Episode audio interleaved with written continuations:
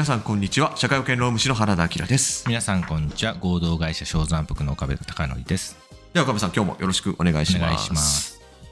えっと前回のテーマがですね割とその固定残業のテーマだったんですけどはい。なんか評判が良かったというかはい。はい、もうちょっとこう詳しく聞きたいみたいな、うん。まあ、そういう声がこれ結構意外だったんですけどはい。ありましたので引き続き、えー、と固定残業に関する話題をですね今日は取り扱いたいなというふうに思ったんですけどはい。じゃあどういう話をしようかってなった時にメリットがあるかどうか。うんうん固定残業ってそのなんかまあいろんなイメージがあると思うんですけどうんはい。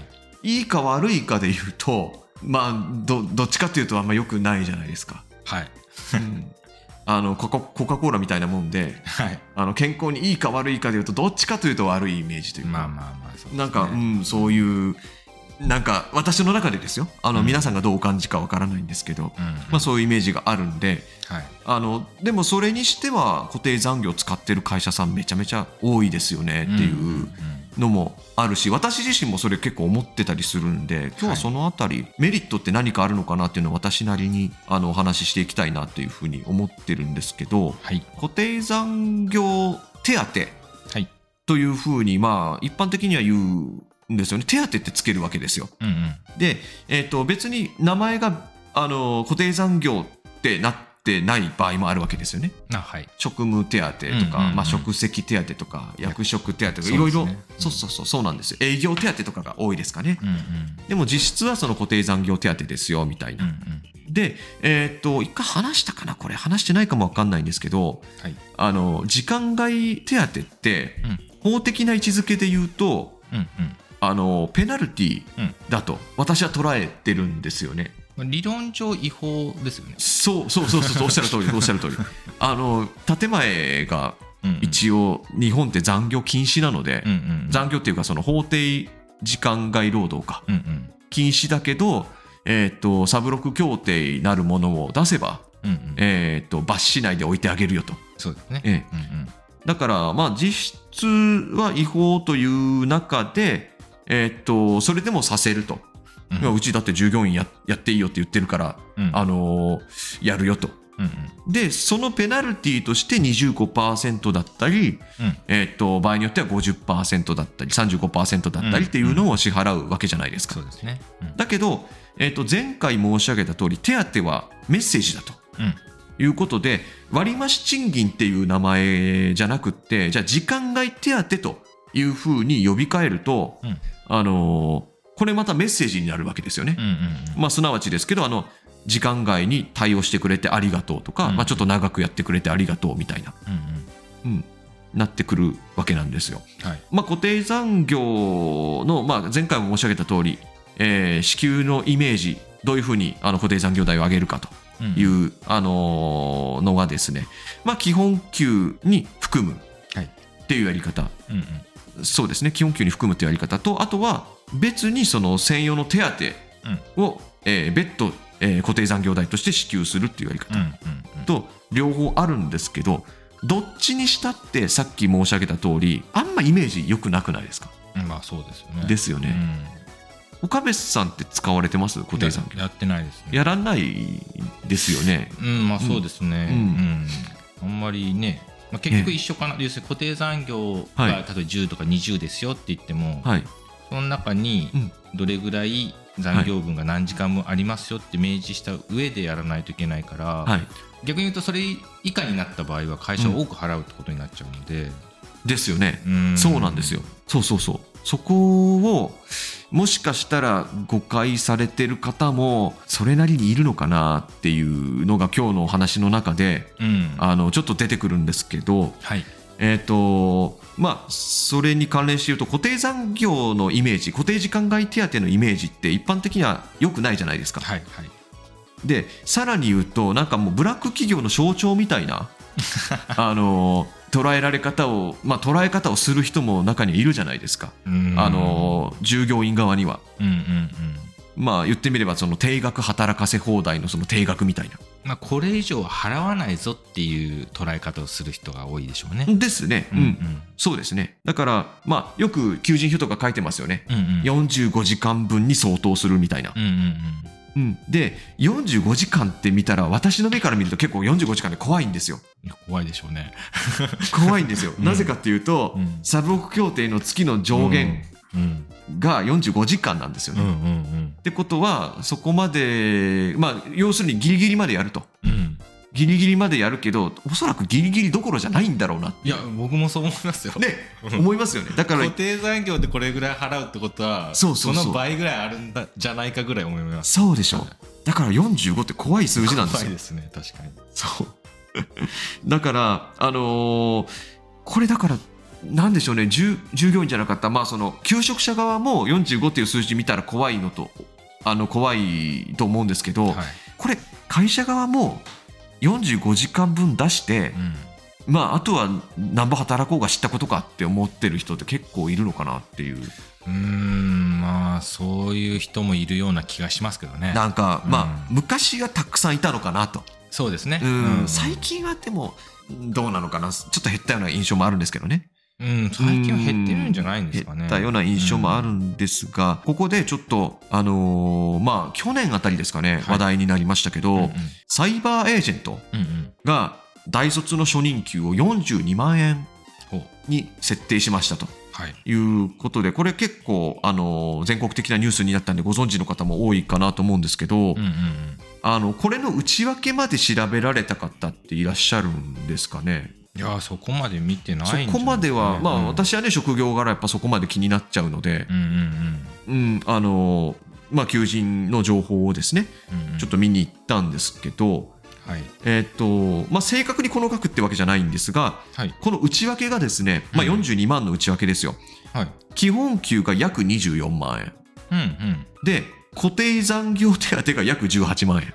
ほうで、えーじゃあこの固定残業が何時間分かというと、うんえっと、80時間分と。80時間80時間。え80時間残業を前提としてるってこと？これってはい。違法にはなんないんですか？あの、80時間を前提にしてたら違法です。はいはいはいはい。なんですけど、はいこれ僕、あのーなんていうのかな、求人を見たときにですね、うん月平均の時間外労働うんの時間っていうのが、その求人表に載ってたんですけど、それは30時間になってたんです。あそれは30時間なんですね、はい。あちゃんと。なので、いや、これ本当かどうか分かりませんよ。ああのーそこに私が就職したわけじゃないから分かんないんですけど、一応対外的には30時間で出てますと。うんうんうん。で、えっ、と、それはさすがにやっぱり大企業というか、まあね、やっぱこういう著名なところっていうのはしっかり対策は打ってるとは思うんですが、実際に80時間っていうのが、えー状態化していないのであれば、直ちに法違反とは言えないわけですよ。うんなるほどね。だから80時間分出してたとしても、毎月の時間外労働が、まあ、1日1時間とか1時間半とか、うんうん。だからまあ30時間ぐらいなんですと。うんうんうんいう、そういった実態であれば、何ら問題がないと。うんうんいうことに、まあ、何らって言ったらちょっと言い過ぎかな。言い過ぎだけど、まあ、直ちに法違反とは言えないという、ちょっとこういう言い方にさせていただきますが、まあ、ルール上ですね、当たり前の話なんですけど、はい。あの定額働かせ放題っていうのはぜもう全く認められてないわけですよ。はい。まあ、これはちょっと、あのー勘違いされている方ももしかしたら多いと思うんで、うんうん。えー、とこれはっきりと申し上げておきたいんですけどはい。だから例えばですよ、はいえー、と20時間分固定残業代です、うん。ありますと、うん。まあ、それがまあ3万円とか4万円とかいろいろあると思うんですけど、そこを、えー、と実際の時間外労働が超えたならば1時間でも超えたならば、うん。あの払わないといけないですよね追加で。うんうん。意外とここができてないできてないって言ったらあれですけど なさってないところは多いんじゃないかと。まあまだまだ。あの、ね。先ほどはね減ってきたとは申し上げましたが、うん。うん、まだまだあるんじゃないかと思いますので逆に言ったら固定残業のはい会社側のメリットをここに感じている人もいるんじゃないかなと思うぐらいですよね。ええあの鋭いと思います、はい。あの今日だからそのあたりについてう、ん。あの割と多く触れていくのかなと思いますね。はい。ここからまあ言ってみれば本題というか、うん。じゃあ固定残業のメリットって一体何なのかとはい。いうところで、えーお話をさせていただければと思うんですけど、えー、とまずはい。一般的に言われているのがですね、まあ、前回もおそらくあの前回ご質問いただいた方も、まあ、絶対これはあったんじゃないかなと思うんですが、はい。えっと給与計算が楽。確かに確かに。はい。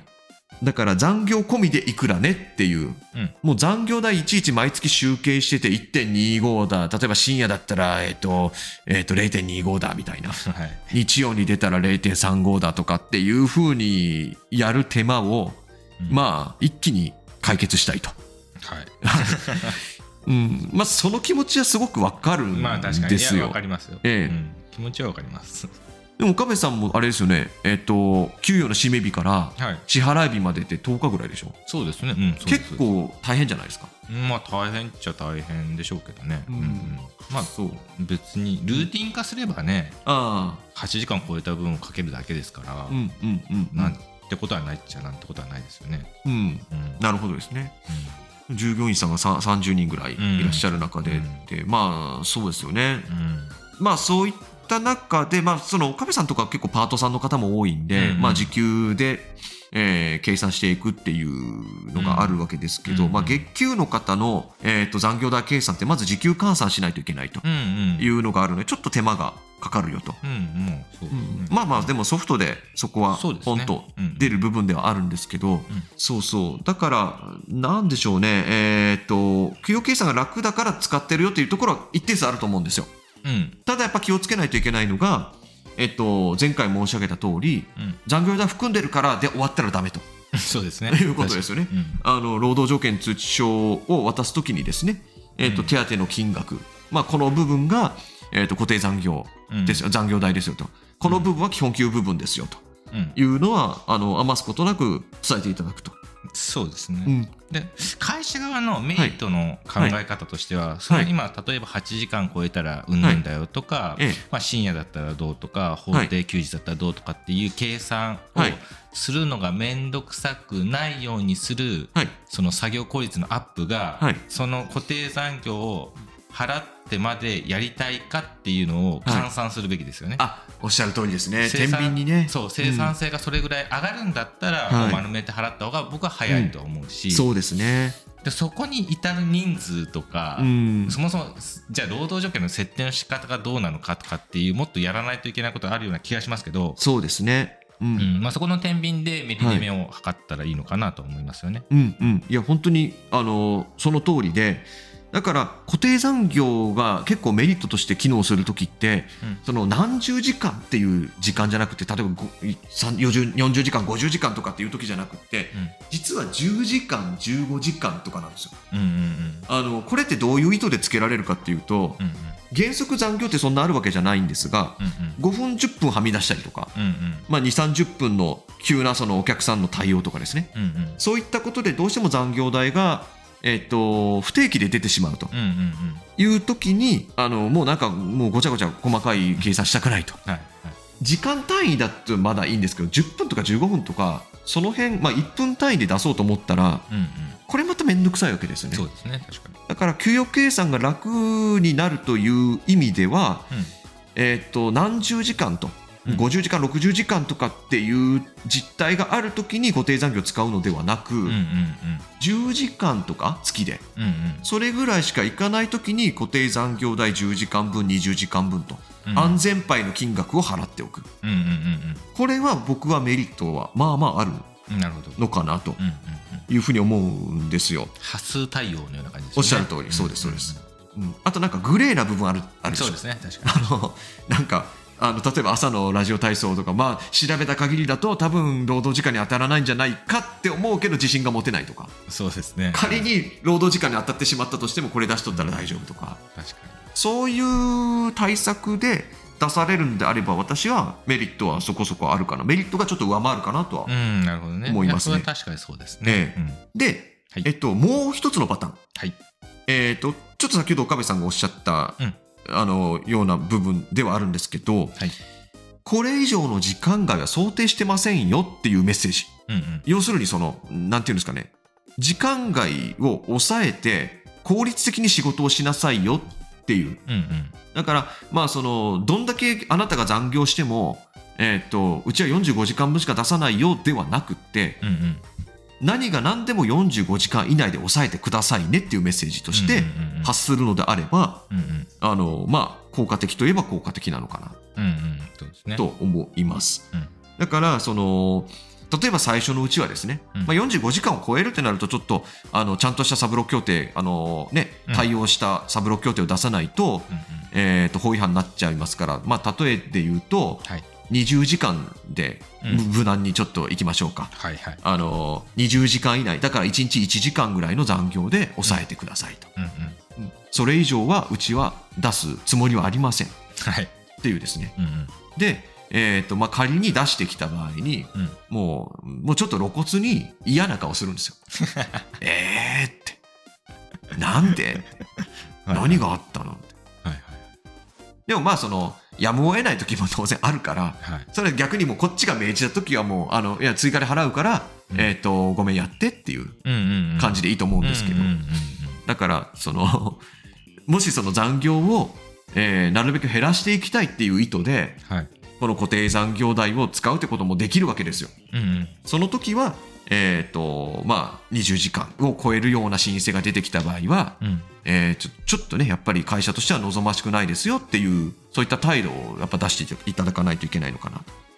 というところではあるんですけど、ねうん、そうですね。まあなんだろうな。ちょっとやっぱり難しいのが、はい、前も言ったと思うんですけど、うん、じゃあその残業を減らすことで売り上げを維持向上ができるのかどうか。っていう問題があって、でそうなるとあのー、なんでしょうね。実は中小企業特に小さな会社の場合って、うん、残業を減らしたけどなんていうのかな生産性が上がったっていうパターンってあんまりないことが多いんですよね。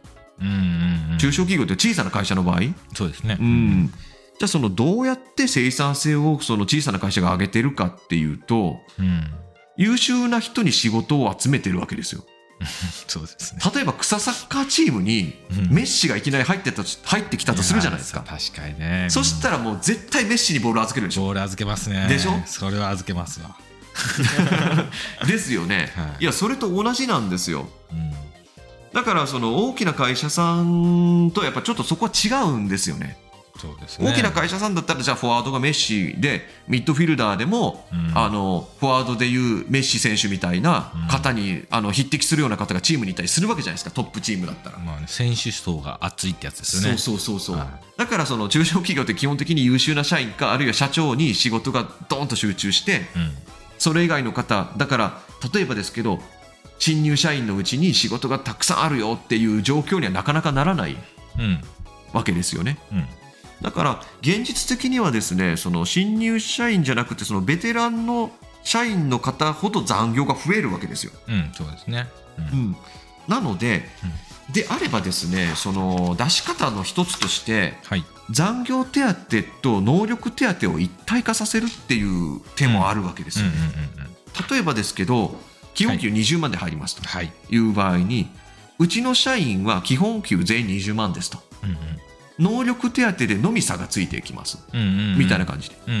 で能力手当はじゃあその若い方がいきなり入ってきたとして、あの3万円ぐらいで、まあ、もうちょっと少ないかな。2万あのあ3万円ぐらいか、うん、3万円ぐらいだとしてでも残業ほとんどないわけですよ。はい、残業ほとんどないから、えー、っとまあそうですね10時間分15時間分ぐらいまでしか多分カバーできてないと思うんですけど基本給20万の能力手当3万ねってやるわけですよ。はい、でこの能力手当3万のほとんどは時間外手当なんですよ、うんうん、だから時間外手当が9割以上占めてて、えー、っと能力手当の部分って純粋な能力手当の部分ってもうちょっとしかないというような状況が出来上がるわけですけど、はい、だけどあの仕事が増えてきますできるようになったら増えてきます、うん残業が常態化します。まあ、もちろん法違反ダメですよ。はい、法違反ダメなんで、じゃあ、あの時間外労働を、まあ、月によっては45時間ぐらいまですることがありますとなった場合は、時間外労働45時間分を含む能力手当を出すと、例えばですけど、基本給20万はそのままですけど、うんうん、能力手当はじゃあ15万ありますと。うんうん。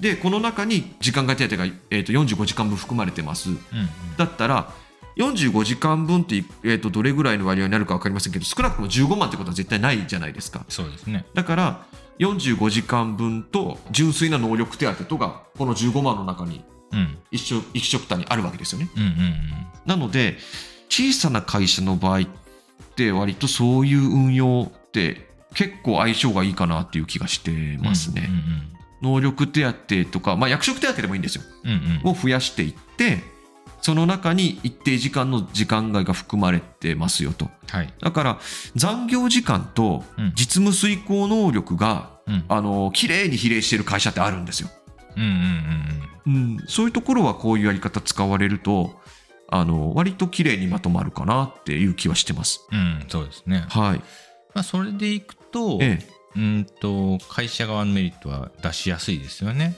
そうなんですよ。うん。うん。だけどやっぱりえここまでの話を総合して考えると、えはい。やっぱり理論上はええ。実は一番得するのは原則通り計算して払うっていうことになるかなと。いやそうなんですよ。あの全くその通りであの固定残業って会社にとってそのあくまでも出ていくお金としてですよ。はい。あのきちんと計算して出すのと、うん。もう固定でバンと払うのとで、うん。どっちが出ていくかといったら固定の方なんですよね、うんうんうん。そうですね。いやいや固定の方が少ないっておっしゃったあなたはうん。法違反をしてます、そうですね。どっかでそうそう割をそう。そう食ってるところがあると。ええそうなんですよ、はい。だからじゃあ固定残業とどう付き合っていくかっていう話を最後にじゃあすると、はい。はい、今申し上げたメリット、うん。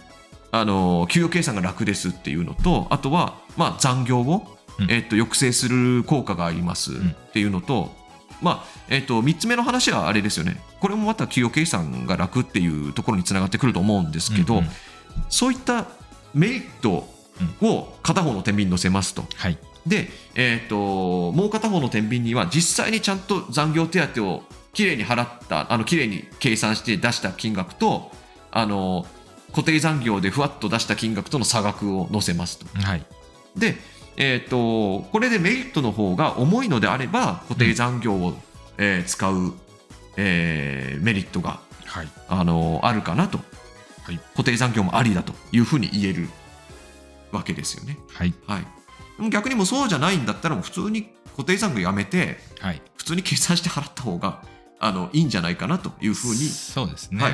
うん。思います。か固定残業単独の会話にはなってこないかもしれないですね。会社がそええ。の固定残業にどういうメッセージを載せるかなので、じそれをやるんだったら会社側も片手ではい。何かまた社員教育なのかどういうのを推し進めるのかとかっていうのが両輪でやっとかないとええ。固定残業だけ得だから損だからっていう話にするとちょっとずれていくのかなとも思いますね。あの本当おっしゃる通りだと思います。あの固定残業に何のメッセージどんなメッセージを込めるか、うん。はい。まあ、これが、えー、とメリットの大きさを、えー決めるということで、えーまあ、ここれでまとめになりましたかね。はい、はい。ということで、今回はこれにて、えー終わりとさせていただきたいと思います。どうもありがとうございました。ありがとうございました。